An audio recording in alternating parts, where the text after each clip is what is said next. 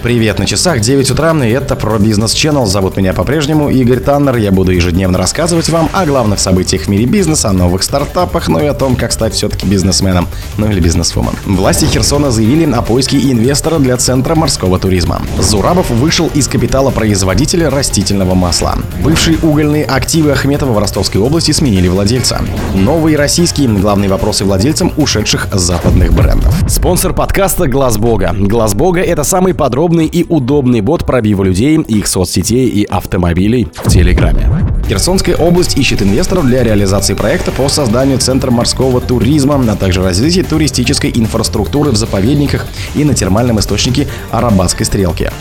Туристический потенциал региона был представлен на стенде Херсонской области на Петербургском международном экономическом форуме ПМФ, передает корреспондент РБК. Создать центр морского туризма власти региона предлагают на территории рыболовецкого завода в Гиническе. Планируется, что центр будет развивать два направления отдыха, следует из буклета Минтуризма Херсонской области с описанием проектов, которые могут быть потенциально интересны инвесторам.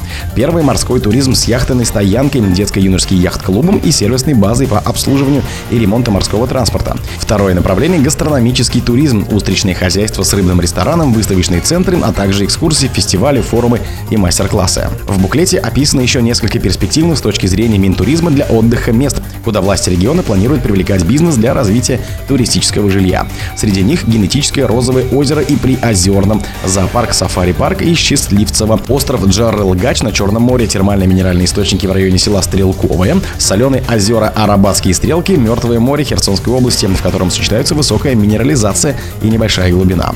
Туристический потенциал власти видит у заповедника Аскания Новом возле Каховки. Зурабов вышел из капитала производителя растительного масла. Экс-министр министр здравоохранения и бывший посол России на Украине вышел из капитала структур крупного производителя и экспортера российских масел Ex-Oil Group, сообщает коммерсант. По данным Спарка, с 2019 года Зурабов владелец по 25% в ООО «Черноземье» и ООО «ТД Черноземье». В конце марта 2023 года эти доли перешли основному владельцу Ex-Oil Group Карену Ваценяну. Зурабов занимал пост министра здравоохранения с 4 по 7 год. После этого с 9 по 16 был послом России в Украине. Консолидация активов Exoil Group Кареном Ваценяном может быть связана с покупкой бизнесом маслоэкстракционного бизнеса «Американский бунш» в России, сообщает коммерсант. Ваценян сообщал РБК, что сделка по продаже российского бизнеса «Американский бунджи» прошла с дисконтом более 50% к независимой оценке рыночной стоимости компании. Сумму, за которой был приобретен российский бизнес Бунджи, Ваценян не называл, но уточнил, что она была меньше порога, установленного под комиссией правительственной комиссии по иностранным инвестициям для сделок с инвесторами из недружественных стран. Бывшие угольные активы Ахметова в Ростовской области сменили владельца. Акционером двух угольных предприятий в Ростовской области, которые ранее принадлежали украинскому бизнесмену Ринату Ахметову, в состоянии 5,7 миллиардов долларов, стала СБК «Премьер», ранее подразделение Сбера. Сейчас собственники не раскрываются, сообщает коммерсант со ссылкой на данные Федресурса. Речь идет об ОАО «Донской Атроцит» и шахта управления Обуховская. В базе данных Спарка говорится, что 100% акций этих предприятий принадлежат кипрской структуре FAB Sale Limited, а СБК «Премьер» на основании решения Федеральной налоговой службы осуществляет права акционера. Как пишет газета в мае, СБК «Премьер» подал в ФНС соответствующее заявление, а в начале июня ведомство удовлетворило просьбу. По состоянию на март 2022 года владелец FABSOL Limited был экс-вице-президент Лукойла, а Слав нефти Искандер Халилов, пишет коммерсант со ссылкой на отчетность Донского антрацита.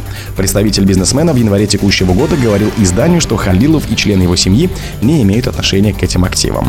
Предприятия в последние годы не раз меняли владельца украинский энергохолдинг ДТЭК. Ахметова приобрел их в 2012 году ООО «Ростовский антрацит» за 39 миллионов долларов. Летом 2021 года холдинг стал задумываться об избавлении от активов. В ДТЭК говорили, что ростовские шахты были в залоге у Сбербанка и отошли банку в рамках списания долга холдинга. Коммерсант писал, что в том же году Сбербанк на торгах продал акции обоих предприятий кипрской Валитон Investments и права требований по выданным им кредитам.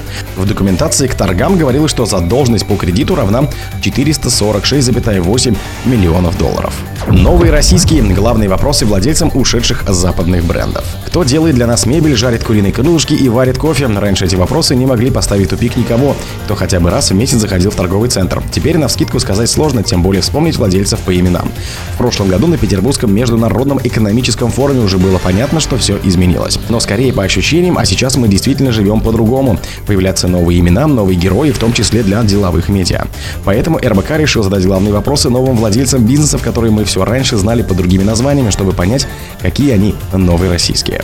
Бренд KFC принадлежит американской корпорации Yum! Brands, заходил на российский рынок через партнера Ростик Групп Ростислава Ордовского-Танаевского Бланко, который с 93 года открывал сеть ресторанов быстрого питания под брендом Ростикс. Фирменным блюдом Ростикс, а также как и у KFC, были блюда из курицы в панировке и куриные наггетсы. В 2005 году Yum! Brands заключила с Ростик Групп соглашение о стратегическом партнерстве. Так появился бренд Ростикс KFC. В шестом году Yum Brands выкупила права на бренд Ростикс, в одиннадцатом корпорация выкупила сеть, и до конца 2012 года рестораны Ротикс KFC были переименованы в KFC. В апреле 2023 года Ям Бранс продала российский ресторан, операционную систему, права на мастер-франшизу и торговую марку бренда Ростикс компании Smart Service Ltd, которая по франшизе развивала около 40 ресторанов KFC в Удмуртии, Кировской области, Татарстане и в Перском крае. Компания на паритетных началах принадлежит бизнесменам из Удмуртии Константину Котову и Андрею Осколкову. Цена сделки была фиксирована в рублях. Сумма составляла из оценки самого бизнеса и его перспектив, говорил Котов в интервью РБК. Право выкупа остается на усмотрении сторон, уточнил бизнес. Российские рестораны, которые были в собственности у KFC, постепенно будут переименованы в Ростикс. Остальные франчайзи будут работать под брендом KFC до истечения действия франчайзинговых договоров. О других событиях, но в это же время не пропустите. У микрофона был Игорь Таннер. Пока.